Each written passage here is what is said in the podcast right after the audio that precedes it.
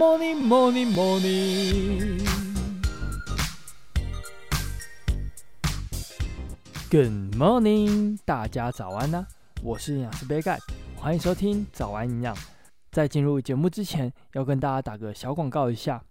杯盖出一本书，叫做《营养师杯盖的五百大卡一定瘦便当》。对菜单设计或是烹调有兴趣的朋友，到博客来、金石堂或是诚品都可以看到我的书哦。那也可以点击下方的链接进入页面看看。那简单介绍完之后，就进入今天的主题吧。中秋连假快过了，是不是连续吃了好几天大餐呢？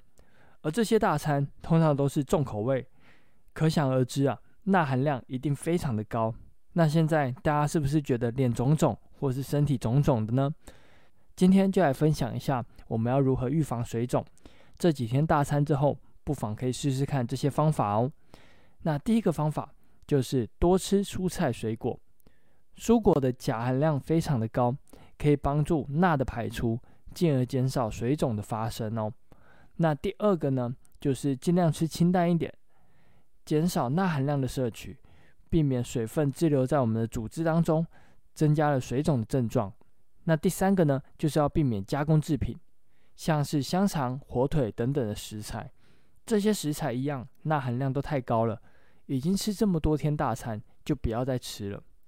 那最后一个方法呢，就是健康的不二法门，也就是多运动。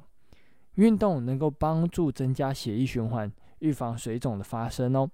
所以多运动多健康，还可以帮助预防水肿哦。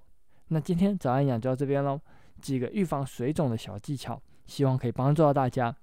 那对杯盖的新书《营养师杯盖的五百大卡一定收便当》有兴趣的朋友，快到资讯栏的链接看看哦。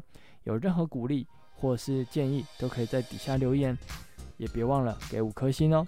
最后，祝大家有个美好的一天。